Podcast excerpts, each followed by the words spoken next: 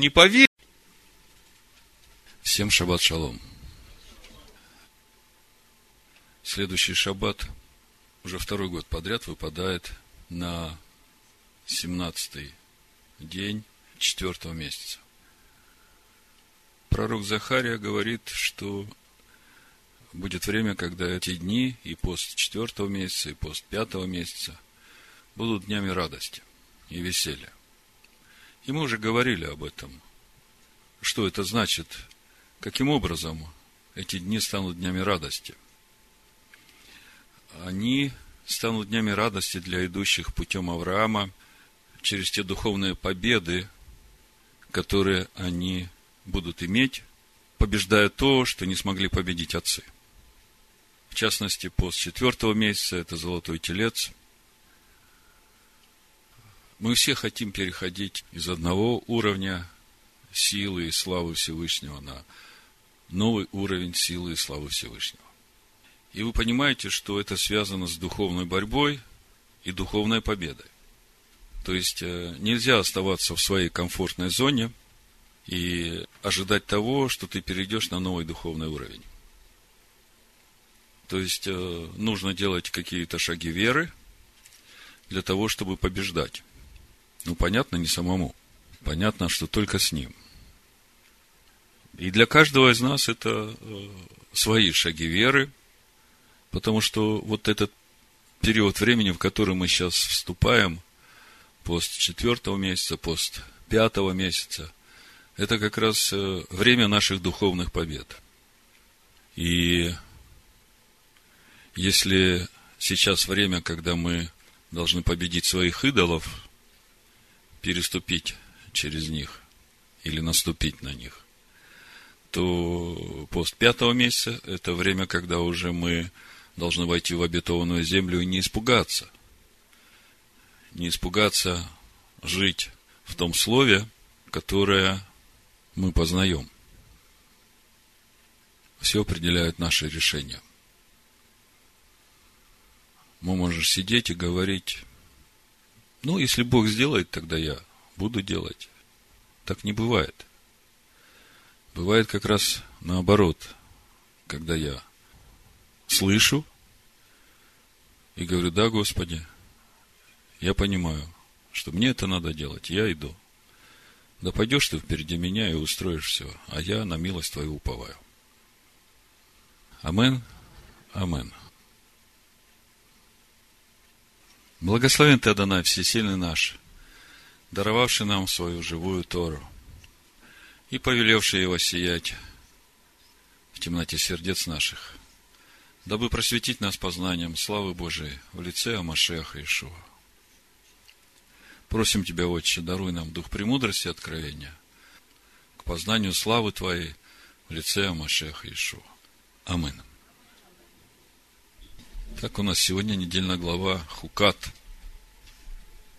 Устав. И мы уже не первый год читаем главу Хукат. И всякий раз, когда читаешь закон о красной корове, пора дума, главный вопрос, который возникает у нас, новозаветных верующих, а как нам правильно исполнять этот закон – так вот, в свете этих размышлений и в контексте нашей недельной главы название проповеди. Все, что не по вере, грех.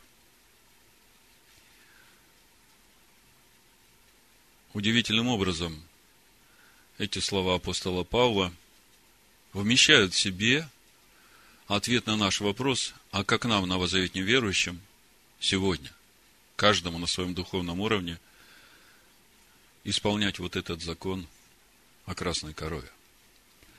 Давайте прочитаем начало главы, чтобы погрузиться в тему и действительно попробовать найти для себя сегодня ответ на вопрос, который мы поставили. Числа, 19 глава, прочитаю с 1 по 9 стих. И сказал Адонай Моисею и Аарону, говоря, вот устав закона, Зод Хукот Атора. И вы уже прекрасно знаете, о чем речь.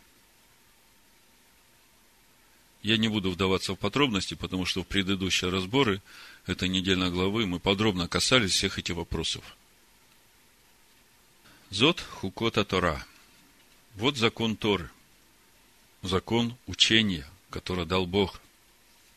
Который заповедал Адонай, говоря, «Скажи сынам Израилевым, пусть приведут тебе рыжую телицу, в иврите пора адума, красная корова, без порока, у которой нет недостатка, на которой не было ерма, и отдайте ее Илиазару, священнику, и выведет ее вон из стана, и заколют ее при нем. И пусть возьмет Илиазар священник перстом своим крови ее, и кровью покропит к передней стороне скинии собрания семь раз. И сожгут телицу при его глазах кожу ее, и мясо ее, и кровь ее, с нечистотою пусть сожгут, и пусть возьмет священник кедрового дерева, и сопа, и нити червленой шерсти, и бросит на сжигаемую телицу. То есть не просто пепел рыжей телицы, но еще и кедровое дерево, и соп, и червленая нить, и мы тоже об этом подробно говорили, на кого все это указывает. И пусть вымоет священник одежды свои, и омоет тело свое водою, и потом войдет в стан, и нечист будет священник до вечера. И сожигавший ее пусть вымоет одежды свои водою, и омоет тело свое водою, и нечист будет до вечера. И кто-нибудь чистый пусть соберет пепел телицы и положит вне стана на чистом месте – и будет он сохраняться для общества сынов Израилевых, для воды очистительной. Это жертва за грех.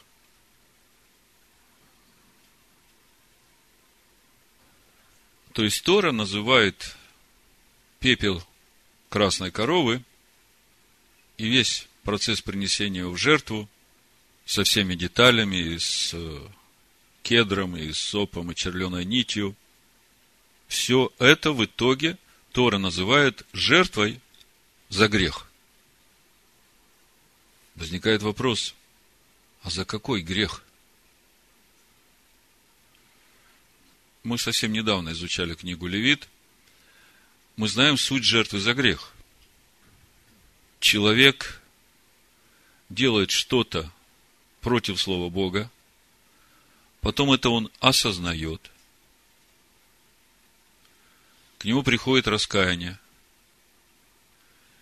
И тогда в этом раскаянии он приходит к Всевышнему, приходит в храм с своей жертвой. Обычно за грех козла приносят. И вот эта жертва, козел, которая как бы указывает на природу самого греха в человеке, вот это и есть жертва за грех. И как мы видим, эта жертва за грех приносится – после того, как человек согрешил. То есть до сегодняшнего дня, до этого момента, э, в нашем понятии жертва за грех, она всегда приносится после того, как человек согрешил. Вы согласны со мной? Вот это очень важный момент. Давайте будем смотреть дальше. Мы остановились на том, что Тора называет пепел красной коровы жертвой за грех и у меня первый вопрос, а за какой грех? Пепел красной коровы, за какой грех? В чем суть этого греха?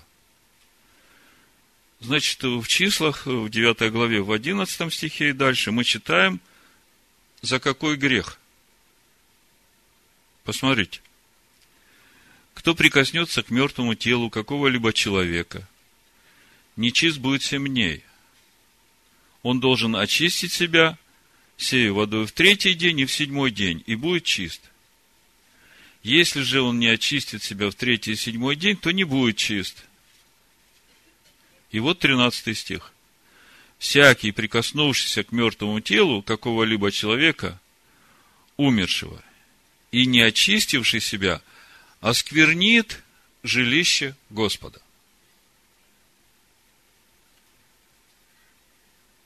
Что вы слышите? Вот я вам пример обычной бытовой ситуации. Я пришел навестить э, друга в больнице. Сижу в палате, с ним разговариваю, э, а тут э, сосед по палате вдруг умирает. Скажите, в чем мой грех? Я пришел с добрыми намерениями. Я греховен? То, что там человек рядом умер. Я сделал какой-то грех? Или же, не дай Бог, конечно, кто-нибудь из э, друзей моих умер, и я прихожу к родителям, детям, к родственникам этого человека, чтобы поддержать их в их скорби. Скажите, в чем мой грех? Ну, я вошел в ту комнату, где он умер. В чем мой грех? Как бы в нашем понимании греха нет – Но Тора говорит, что я становлюсь нечистым. Но суть греха, смотрите в чем. В том, что если я войду в святилище, в жилище Господа, то тогда я оскверню святилище. То есть, мой грех в том, что я, будучи нечистым, если я войду в святилище, то тогда вот я согрешу. То есть, до сегодняшнего дня мы знали о жертве за грех, которая приносится после совершения греха.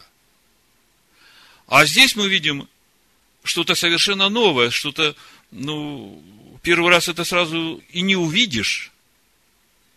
А здесь мы видим, что жертва за грех для того, чтобы я не согрешил, войдя во святилище и не осквернил жилище Всевышнего. Вы чувствуете разницу? И мы сейчас говорим о духовном законе всей Торы, о чем-то очень глобальном, тогда вопрос, а за какой же грех принесена вот эта красная корова? То есть, э, я ведь еще не вошел во святилище, да? Я только пришел навестить друга – а красная корова уже принесена за грех. И мне нужно очиститься очистительной водой красной коровы, чтобы, не дай Бог, нечистым войти в святилище и не согрешить. Тогда мне скажите, за какой же грех в принципе принесена красная корова? То есть мы понимаем, что это как-то связано со смертью, мы понимаем, что когда человек прикоснулся к смерти, он стал нечист. Но мы видим, что вот эта жертва за грех, красная корова, она принесена до того, как я согрешил, и мне заповедано пройти очищение в третий и седьмой день, чтобы не осквернить жилище Всевышнего, если я туда войду. Я понимаю, что мы сейчас э, в Новом Завете, и мы сейчас все являемся храмом Бога и жилище Бога внутри нас. Но мы сейчас читаем Тору, и мы сейчас пока находимся в этих условиях, когда была скиния по образу, и когда сыны Израиля прикасались э, к умершим, и именно для того, чтобы они могли приходить в скинию – чтобы они могли приносить свои жертвы в скинию или в храм, дан вот этот устав, чтобы они прежде прошли очищение. То есть, человек, который прикоснулся к мертвому, он не может входить на территорию храма, он не может никаких жертв приносить, до тех пор, пока не очистится. Если он это сделает, то он осквернит жилище Всевышнего, и написано, что душа его, как мы читаем дальше, я не дочитал, истребится человек тут из среды Израиля, ибо он не окроплен очистительной водою, он не чист, еще нечистота его на нем. То есть, э, вы же понимаете, что все законы, которые даны в Торе, они духовные, они неизменны. то, что мы видим, как эти законы работают с киней по образу, это только для того, чтобы мы начали как бы понимать, что происходит, как бы пощупать руками. Но мы видим, что речь идет о смерти, и нам нужно понять,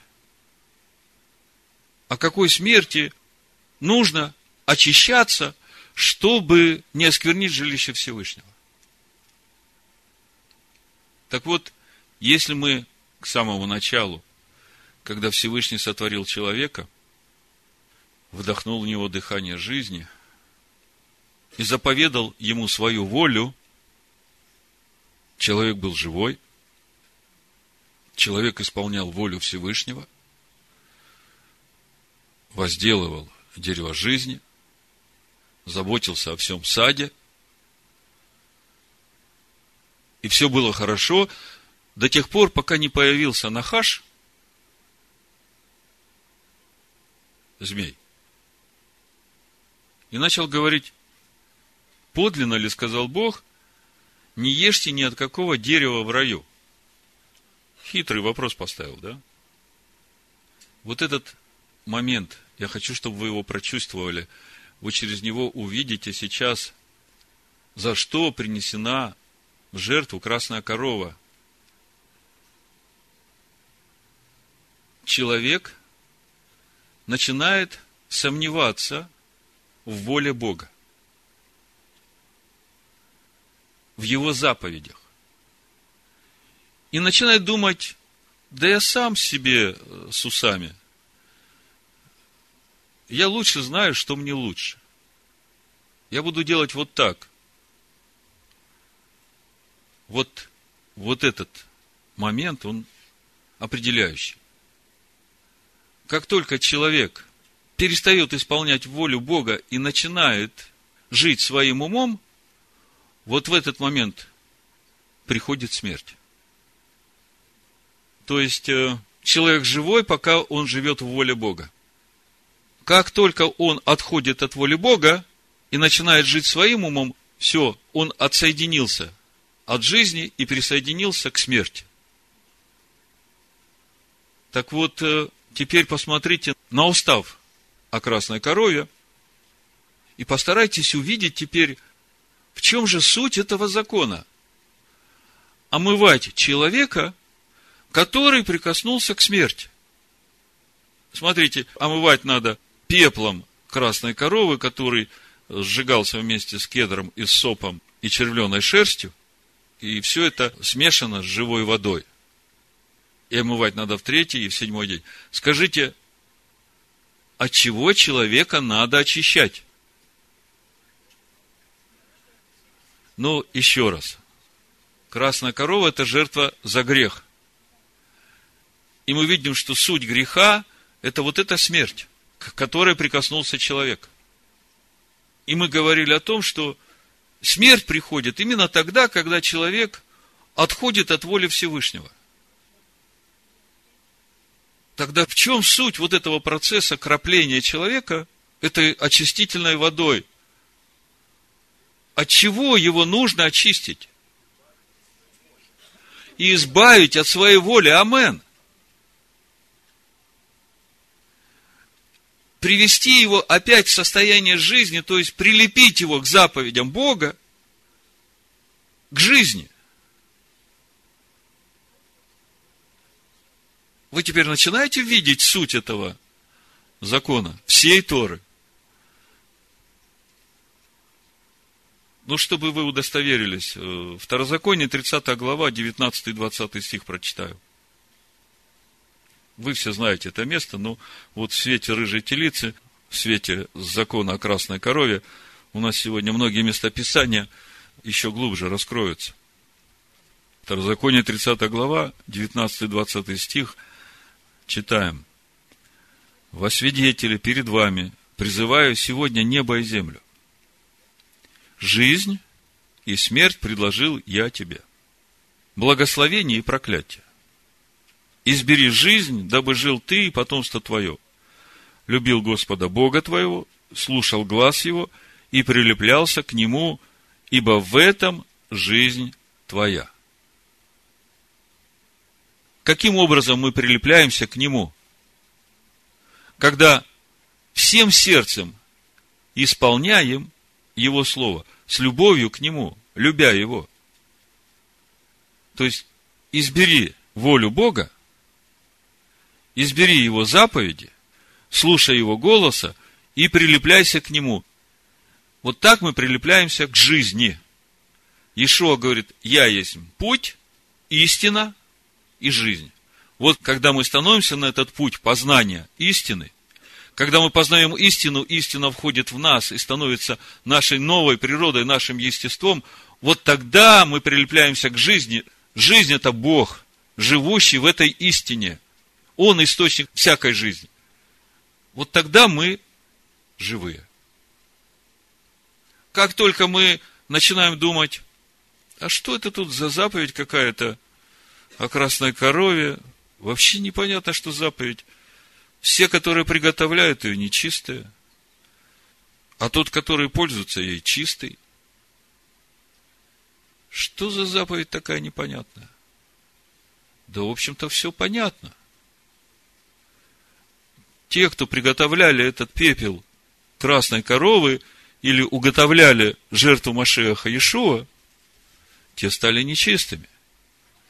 А те, которых Иешуа послал проповедовать Евангелие Царствия Божия, используя вот этот пепел или кровь Машеха Иешуа, возвещая прощение и примирение с Богом, и возвещая им истину Божию, в которой жизнь живет, те остаются чистыми. Вы видите, насколько глобальный этот закон? Избери жизнь, дабы жил ты и потомство твое, любил Господа Бога твоего, слушал глаз его и прилеплялся к нему. Ибо в этом жизнь твоя и долгота дней твоих, чтобы пребывать тебе на земле, которую Адонай с клятвой обещал отцам твоим Аврааму, Ицхаку и Якову дать им. И мы знаем, что и Авраам, и Ицхак, и Яков ожидали города, художник и строитель основания которого – а кто в основании? Краеугольный камень, Машех, то есть художник и строитель основания этого города, Бог, и на этом основании устрояется город. То есть, если ты хочешь достигнуть вот этой земли, вот этого наследия, избери жизнь. То есть, теперь мы начинаем видеть, насколько глобален – закон о красной корове. Он является жертвой за грех первого человека, за грех непослушания, через которое смерть пришла в этот мир. И устав этого закона обязывает очищать человека от прикосновения к этому мертвому, чтобы он, входя в святилище, в обитель Бога, не осквернил жилище Всевышнего. Вот это второй вопрос, о котором мы сейчас будем говорить.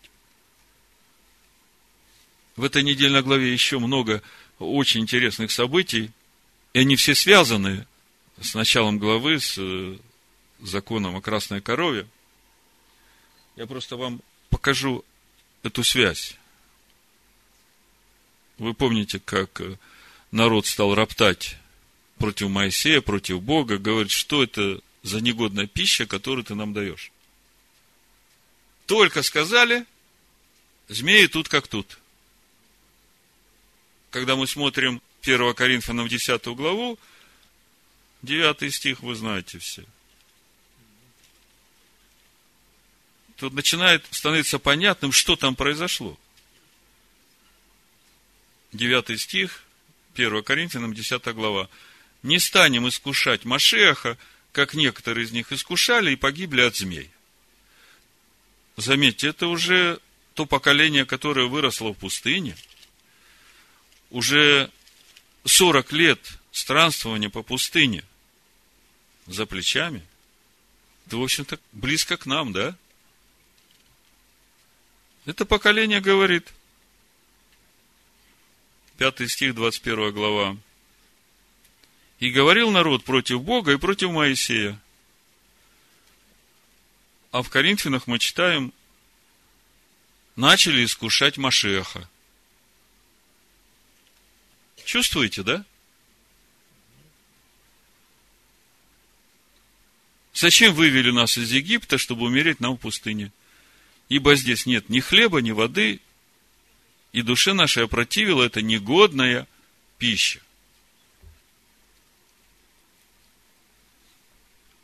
Значит, змеи начинают жалить их.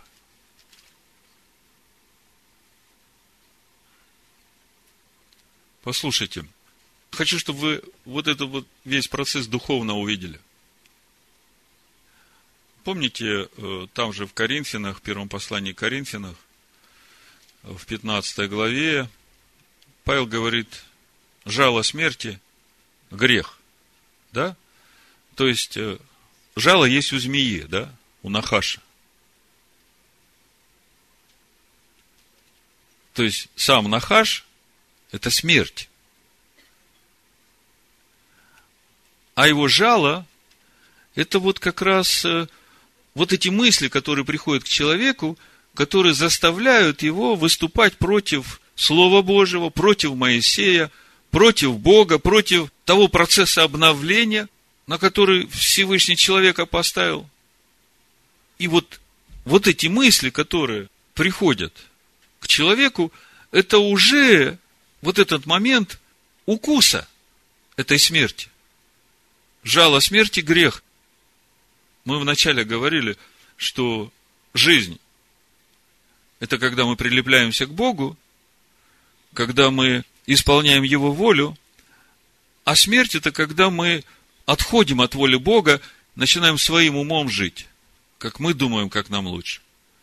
И вот этот момент перехода, да, когда приходит эта мысль, что я думаю, что мне вот это будет лучше, а вот это вот, Боже, мне не нравится – это уже смерть укусила. Вы понимаете это, да? То есть, если духовно смотреть. И вот смерть укусила, человек начинает умирать, яд распространяется по всему телу. И человек понимает, что он не хочет умирать. И Бог говорит ему, вот этого змея медного сделай и поставь его на знамя. Как бы прибей его на стойку казни. Чувствуете параллель, да? И когда человек смотрит на этого прибитого змея на стойке казни, к нему приходит исцеление. Почему? Что происходит? Если мы к этому прибавим, что Сыну Человеческому должно быть вознесено на стойку казни, как мы читаем у Иоанна, то мы начинаем видеть, как начинает работать вот этот закон о рыжей телице. Я вам говорю, что содержание недельной главы, оно все взаимосвязано. Смотрите, я смотрю на стойку казни, я понимаю, что я согрешил, возроптав против Бога, отказавшись от Его воли, и вот теперь я, осознав, что я согрешил, смотрите, народ тут в седьмом стихе приходит к Моисею и говорит, согрешили мы, что говорили против Господа и против тебя. Как нам остановить это поражение? То есть, для раскаявшегося человека, он смотрит на эту стойку казни, а там Сын Бога, пришедший в человеческом теле, который взял все эти грехи на себя и прибил их туда. И он понимает, что вот этот его грех, он тоже там. Машех взял на себя, и он принимает это верой, и это поражение смертью останавливается.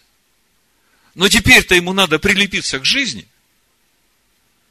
Понимаете, мало остановить смерть, надо же теперь прилепиться к жизни, а для этого очистительная вода. И в послании Ефесян в пятой главе мы читаем, что Машех Ешо умер, дабы очистить свою невесту баню водную посредством слова. То есть, вот он как работает этот закон о красной корове. Вы теперь начинаете чувствовать глобальность этого закона.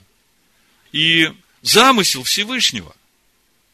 Смотрите, агнец-то, заклан был еще прежде создания мира. И это же и есть эта красная корова. И тогда еще никто не согрешил. А в замысле Всевышнего это предусмотрено, и тогда мне скажите, а что же это все значит? Это значит, что есть только один путь сотворения человека по образу и подобию Бога.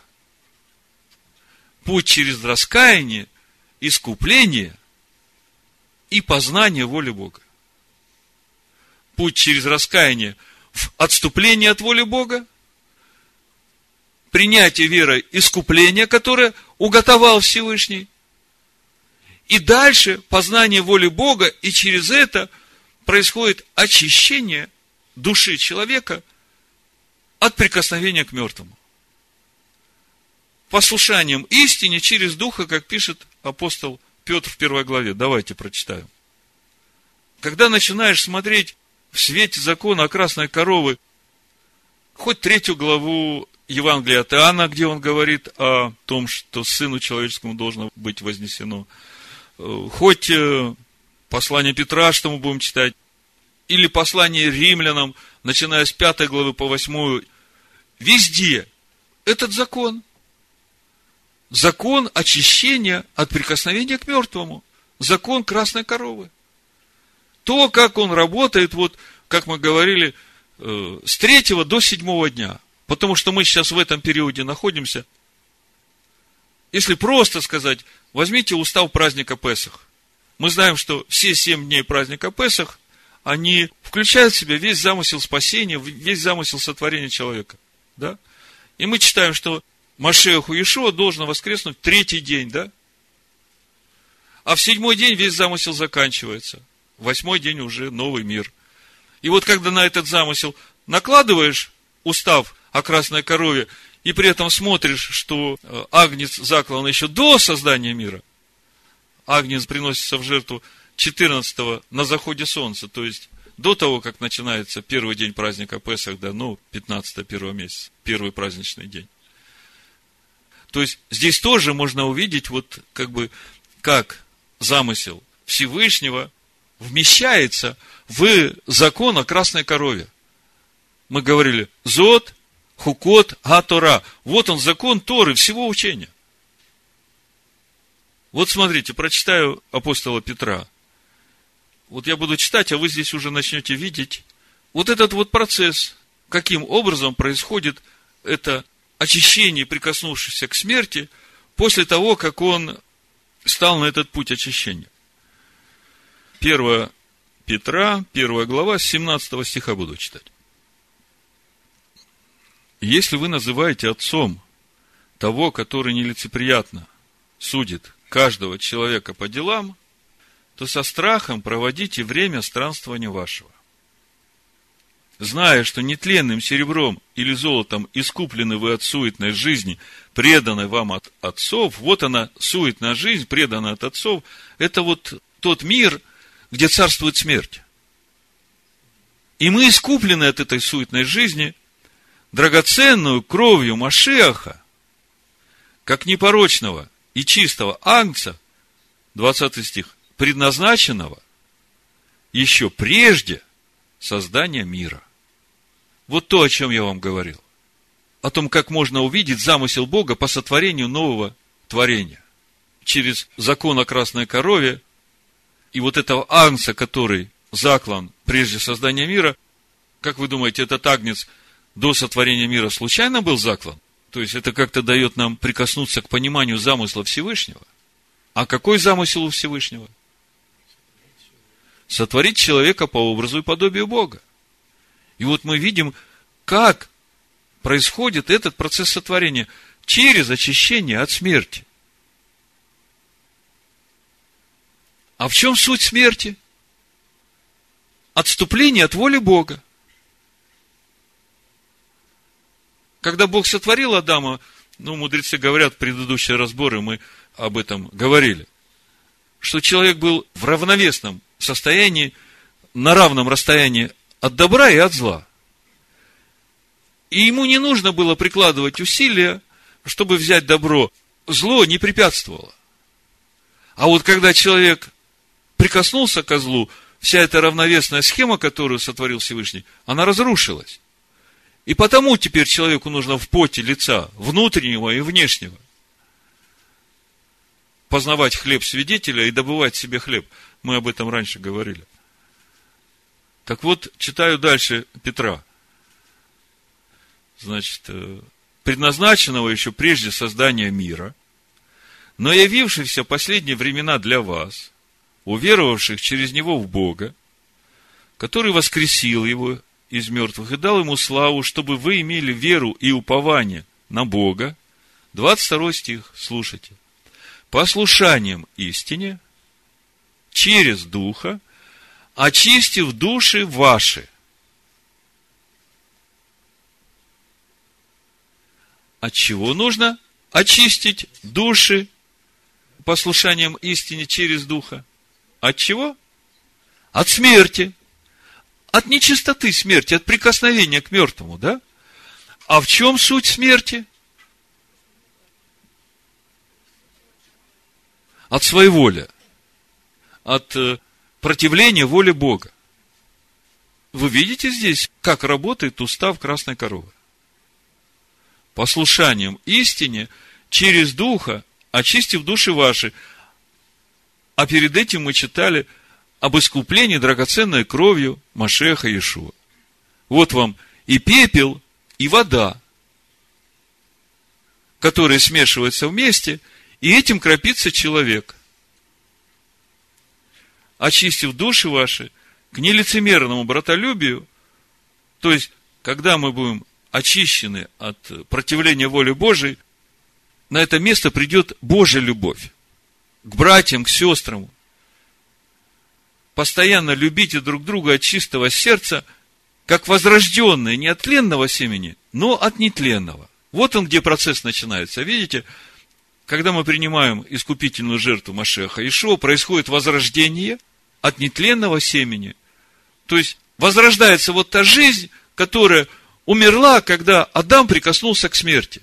Когда Адам отверг волю Бога, и смерть вошла в Адама.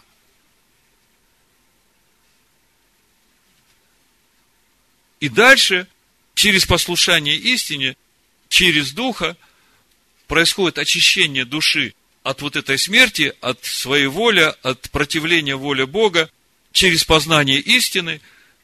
И душа все больше и больше наполняется жизнью. Все больше и больше в человеке в полноту возраста растет Машиах.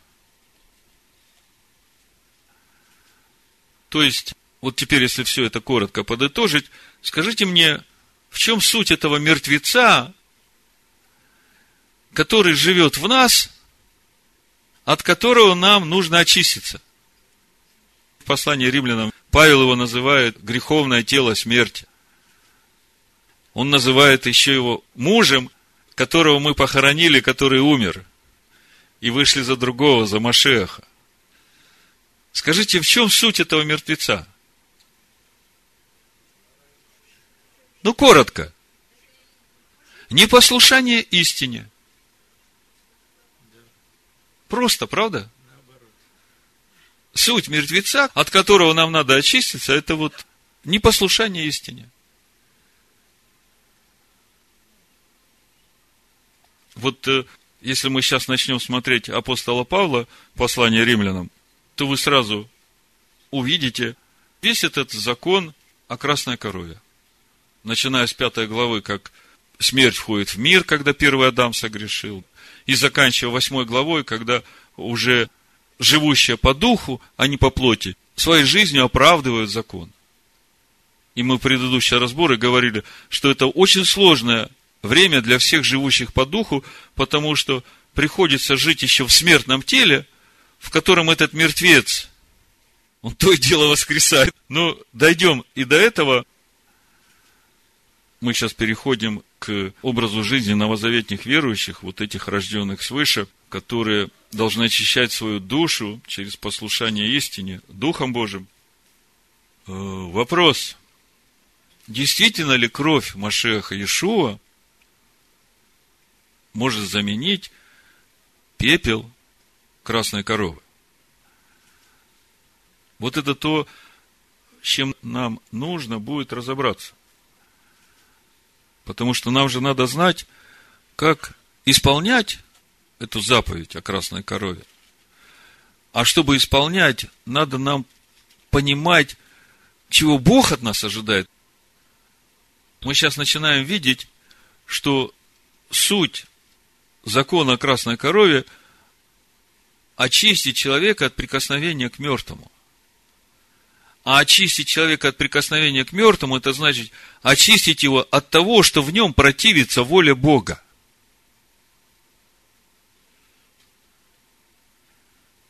Тогда вопрос, кровь Машеха Ишуа действительно может заменить этот пепел красной коровы вот в этом процессе очищения для нас, новозаветных верующих. Вот это нам надо сейчас увидеть и понять.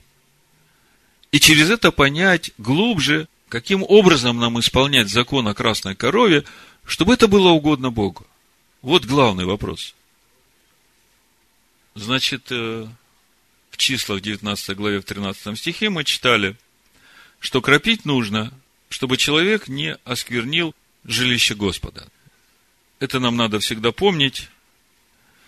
Читаем послание Евреям 9 главу, с 13 стиха читаю. Ибо если кровь тельцов и козлов, и пепел телицы, вот то, что нас интересует, через окропление освещает оскверненных, дабы чисто было тело. Вот это вот я хочу, чтобы вы увидели. Речь идет о чистоте тела, речь идет о внешнем очищении. То кольми паче кровь Машеха – который Духом Святым принес себя непорочного Богу, очистит совесть нашу от мертвых дел для служения Богу живому и истинному. Значит, что мы видим? Для тех, у кого внешний храм, их нужно было очищать, чтобы чисто было тело.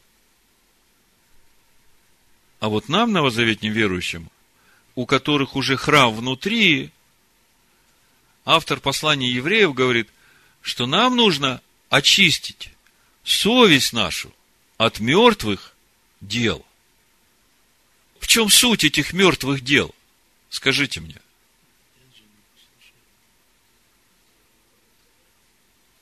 Это то же самое непослушание воле Бога. Вот э, смотрите, совесть. Такой удивительный инструмент, я бы сказал, барометр, Бог встроил внутрь человека. Он находится между сердцем, в котором живет закон, и душой человека, которая должна возлюбить Бога всем своим естеством, и разумом, и крепостью, и сердцем.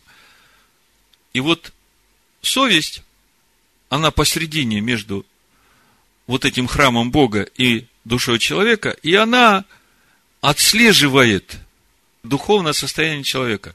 Если здесь какие-то мысли появились неправильные, и не дай Бог еще и дела за ними пошли, совесть говорит, это мертвые дела. Это путь к смерти. И человек это слышит – и он понимает, что он в таком состоянии не может прийти в присутствие Бога, который в его сердце.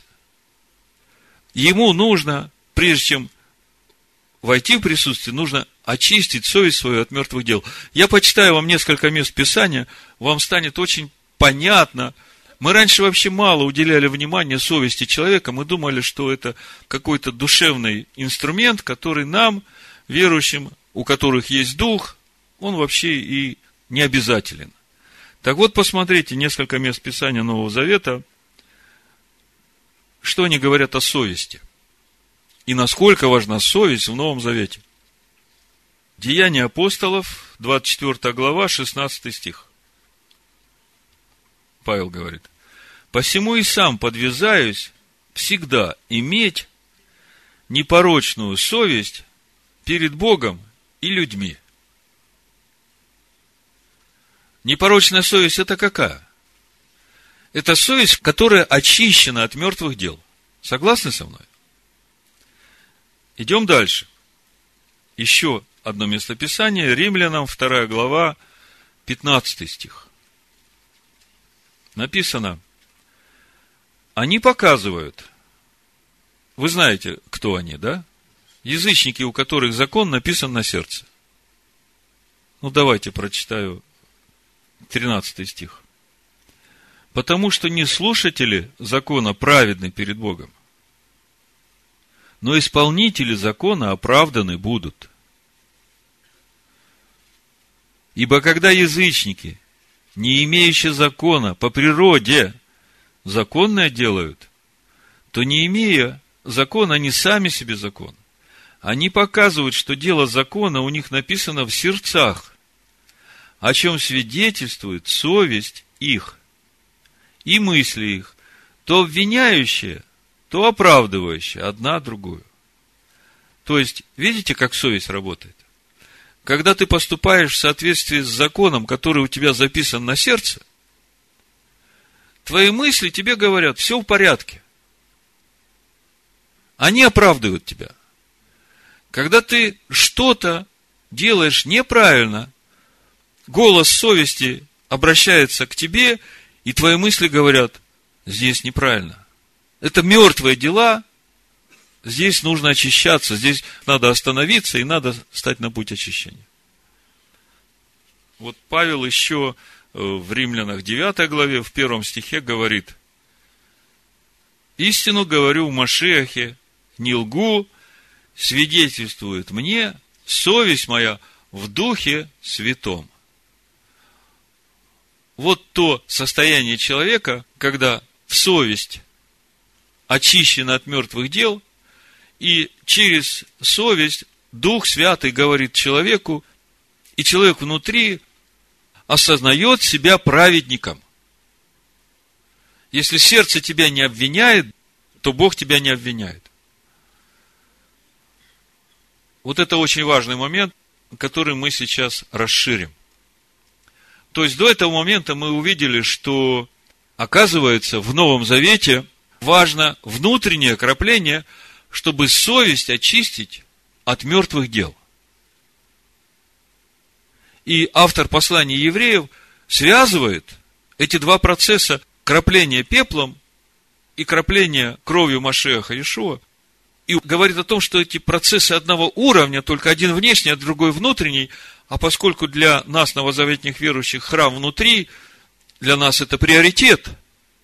Я не хочу сказать, что нам не надо заботиться о том, чтобы тело наше было нечистым, потому что в Писаниях есть, э, по крайней мере, я знаю два места Писания. Это 2 Коринфянам 7 глава 1 стих, где Павел говорит, очистим себя от всякой скверны плоти и дух.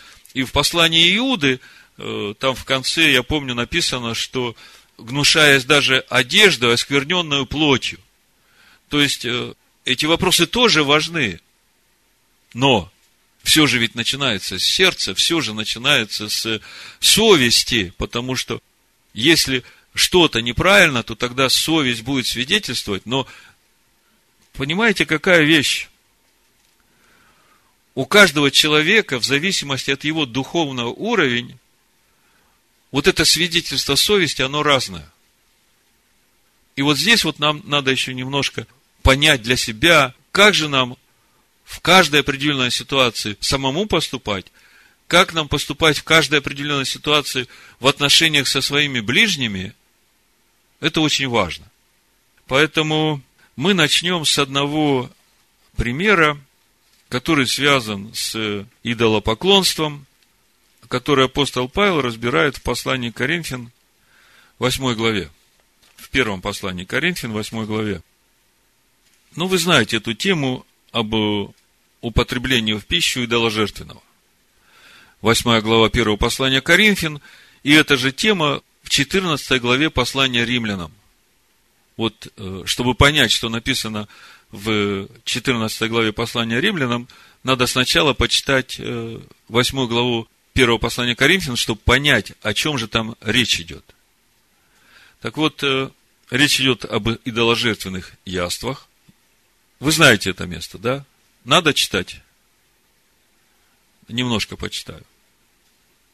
Значит, в этой главе Павел как раз касается вот этого момента совести человека, и он говорит о том, что у человека сильного верой совесть, она свидетельствует как сильного в вере.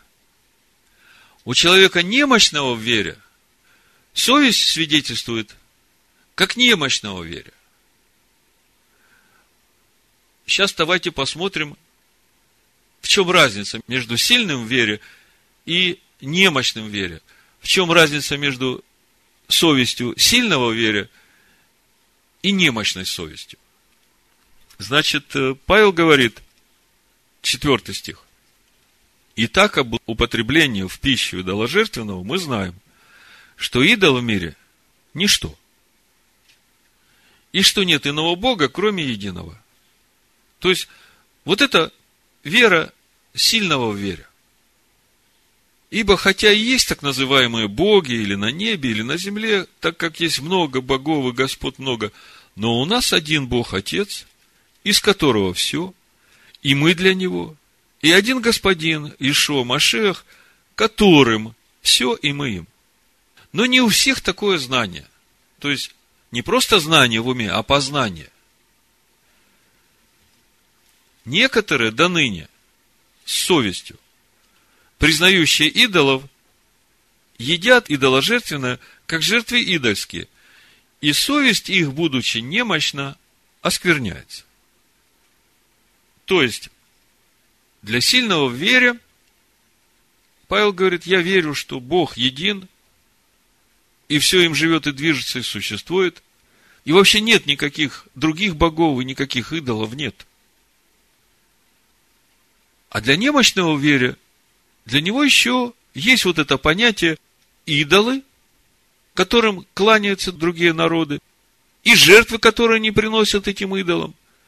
Это тоже все нечисто, это нельзя вкушать, к этому нельзя прикасаться. Если будешь вкушать эту жертву, хотя она кошерная жертва и кошерно забита, ты уже становишься нечистым. Вот так думает немощный в вере. Восьмой стих. Пища не приближает нас к Богу, Ибо едим ли мы, ничего не приобретаем, не едим ли, ничего не теряем. Берегитесь, однако же, чтобы эта свобода ваша не послужила соблазном для немощных. И дальше он разъясняет. Ибо если кто-нибудь увидит, что ты, имея знание, сидишь за столом в капище, то совесть его, как немощного, не расположит ли его есть идоложертвенное? То есть, сильный в вере сидит в капище, ест идоложертвенное, его совесть его не осуждает. Обратите внимание, это тот момент, о котором мы говорим сегодня. То есть, для него это не является тем мертвым делом, потому что он знает, что для него идолы ничто. И поэтому он может есть это идоложертвенно и совсем не оскверняться. А для немощного, для того, для которого еще идолы существуют, и эти идолские жертвы он признает, если он начнет это есть, глядя на тебя, то он поест, но его совесть потом будет его осуждать, и он будет ходить, э, понимая, что мертвое дело совершил, ему теперь надо очищаться от этого мертвого дела, да? И Павел говорит, вот если ты сильный в вере, а рядом с тобой вот такой немощный, то не дай Бог тебе ввести его вот в это состояние, чтобы он потом ходил и осуждал самого себя. Понимаете? Одиннадцатый стих. «И от знания твоего погибнет немощный брат, за которого умер Машех. А согрешая таким образом против братьев и уязвляя немощную совесть их, вы согрешаете против Машеха. О каких братьях он беспокоится? Скажите мне, вот здесь, вот сейчас, о каких братьях он беспокоится?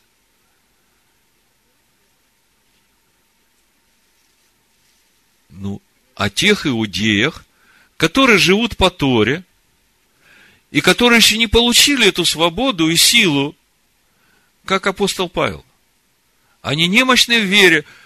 Тора заповедала не прикасаться к идоложертвенному, не есть идоложертвенного. Это грех.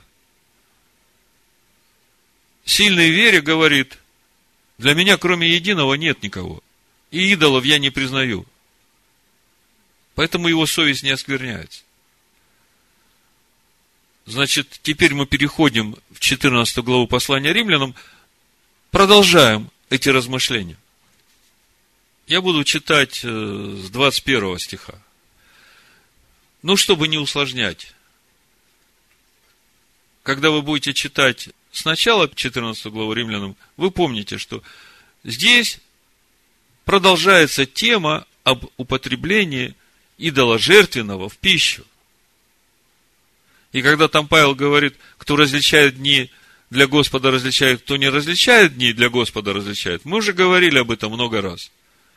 Речь идет о том, что были дни, когда язычники на базар приносили те жертвы, которые они приносили там Артемиде, Эфесской там или еще кому, и потом все это выносили на базар. И немощной вере, зная, что сегодня, значит, праздник Артемиды, и что весь э, базар будет завален этими э, жертвенными тушами, они просто не шли на базар и не покупали мясо. Потому что когда Павел говорит, не буду есть ни мяса, ни пить вина, да, этого идоложертвенного, то мы же знаем, что иудеи никогда вегетарианцами не были. Они спокойно едят мясо, когда захотят. А когда здесь Павел так говорит, то следует понимать, что речь идет именно о немощных в вере, для которых эти жертвы остаются идольскими, и они не могут их кушать. Так вот, Павел говорит, Римлянам 14 глава, 21 стих. Лучше не есть мясо, не пить вина и не делать ничего такого, от чего брат твой притыкается или соблазняется, или изнемогает. Слышите, да? То есть, сначала он так браво говорит о том, что я могу есть идоложертвенное, и тут сразу сворачивает эту тему и говорит, но если ты этой своей верой будешь соблазном для немощных, создавать преткновение для тех же иудеев, которым нужно принести вот эту весть о том, что Иешуа есть их Машех. Они не смогут принять эту весть, потому что они увидят, что ты ешь идоложертвенно, и они скажут, у нас с тобой никогда ничего общего не будет. Понимаете? Поэтому он говорит, 22 стих, ты имеешь веру? Имей ее в самом себе. Перед Богом. Блажен, кто не осуждает себя в том, что избирает. Блажен, кто не осуждает себя в том, что избирает. Вот здесь мы как раз и подошли к закону о красной корове. Мы начали вторую часть проповеди с того, а действительно ли пепел красной коровы и кровь Машеха Иешуа – это об одном.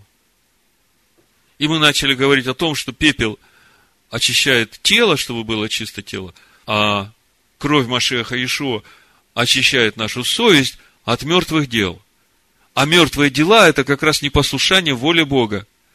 А кушать идоложертвенно – это тоже мертвое дело, потому что Бог запретил вкушать идоложертвенно.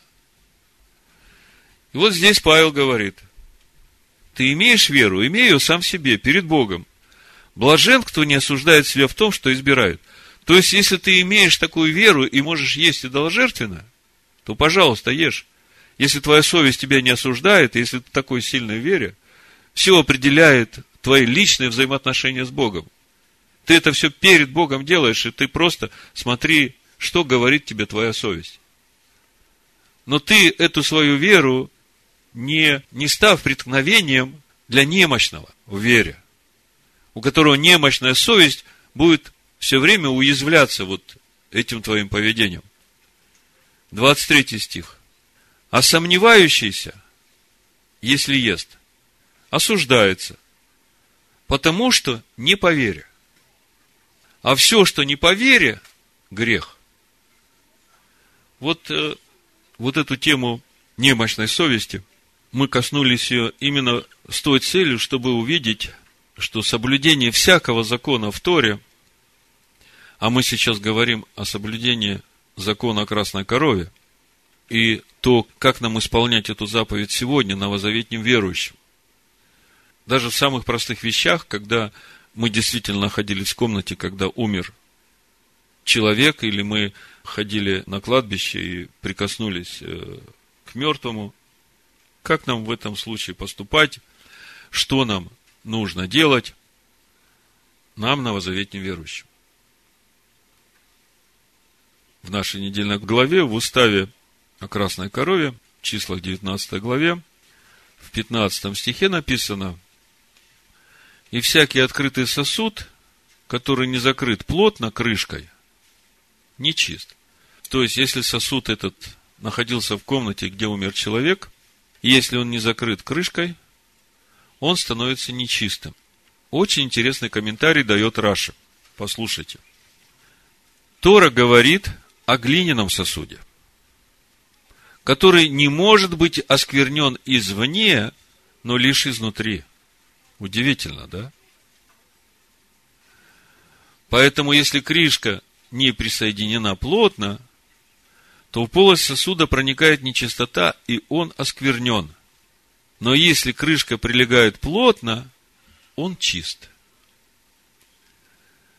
На основании чего Раша делает заключение, что здесь речь идет о керамике глиняные сосуды оскверняются только изнутри. Закон такой. А для металлических не имеет значения, закрыты они или нет, поскольку они принимают нечистоту и извне.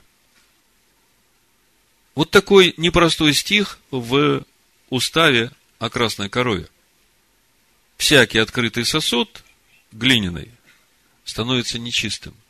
А всякий глиняный сосуд, который покрыт плотно, верой в искупительную жертву Машеха Иешуа, через которую он стал источником живой воды, он остается чистым. То есть, внутренность его остается чистой. Но не у всех такая вера. Немощный в вере – это сосуд, который с приоткрытой крышкой. Поэтому в отношении исполнения закона о красной корове для каждого из нас это должны мы сами определять, как и от чего нам очищаться. Каждый поступай по удостоверению своего ума, как Павел говорит.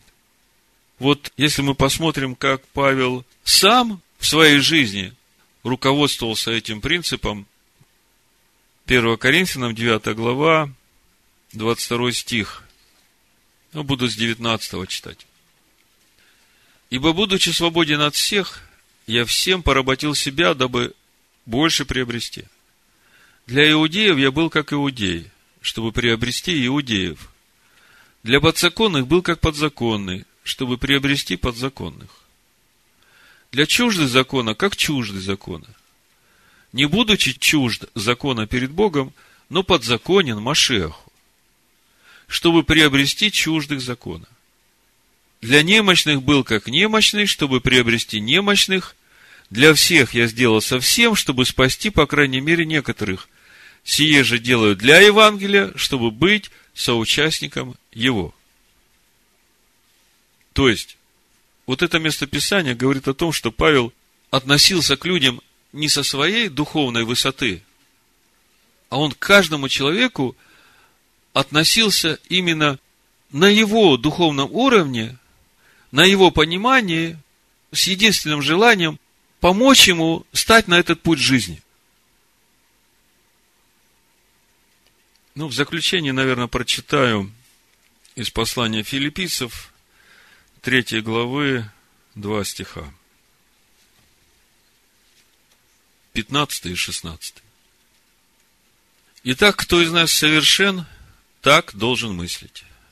Если же вы о чем иначе мыслите, то и это Бог вам откроет. Кто ищет, тот находит. Кто стучит, тому отворяют. Кто просит, тому дают. Поэтому, если совесть ваша вас сейчас не обвиняет, если она не свидетельствует о том, что есть мертвые дела в вас, то значит вы идете правильно. И закон красной коровы работает в вас. Впрочем, до чего мы достигли, так и должны мыслить и по тому правилу жить. Вот здесь как раз и есть вот этот главный принцип нашего духовного роста. Нам не нужно копировать или пародировать кого-то. У каждого своя вера, и он этой верой стоит перед Богом, и это его взаимоотношения. И мы понимаем, что есть процесс духовного роста человека, и поэтому никто из нас не может судить другого. И самое важное, чтобы в процессе этого роста наша совесть была чиста от мертвых дел, и через это вы исполняете этот закон всей Торы, закон красной коровы. Ну, а если вы действительно попали в такую ситуацию, что прикоснулись к мертвому человеку внешне, то все зависит от того, насколько глубоко это прикосновение прошло внутрь вас.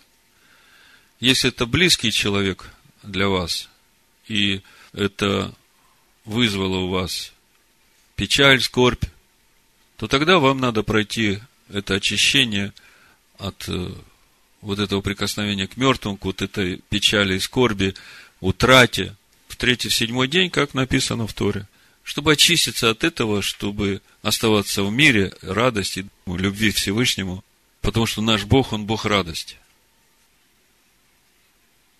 Но закон всей Торы очень прост. Закон о красной корове. Все, что не по вере, грех. Поэтому, если совесть твоя свидетельствует о мертвых делах, тебе нужно проходить очищение от этого. Пусть Всевышний благословит нас своей мудростью, наполнит нас своей силой, верой, чтобы нам во всякое время не сомневаться в том, что мы делаем, чтобы совесть нас не обличала и не свидетельствовала о том, что у нас есть какие-то мертвые дела. В имени Машеха Ишуа да будет так. Амен. Будет так. Амен. Будет так. Амен. Будет так. Амен. Будет так. Амен. Будет так. Амен. Будет так. Амен.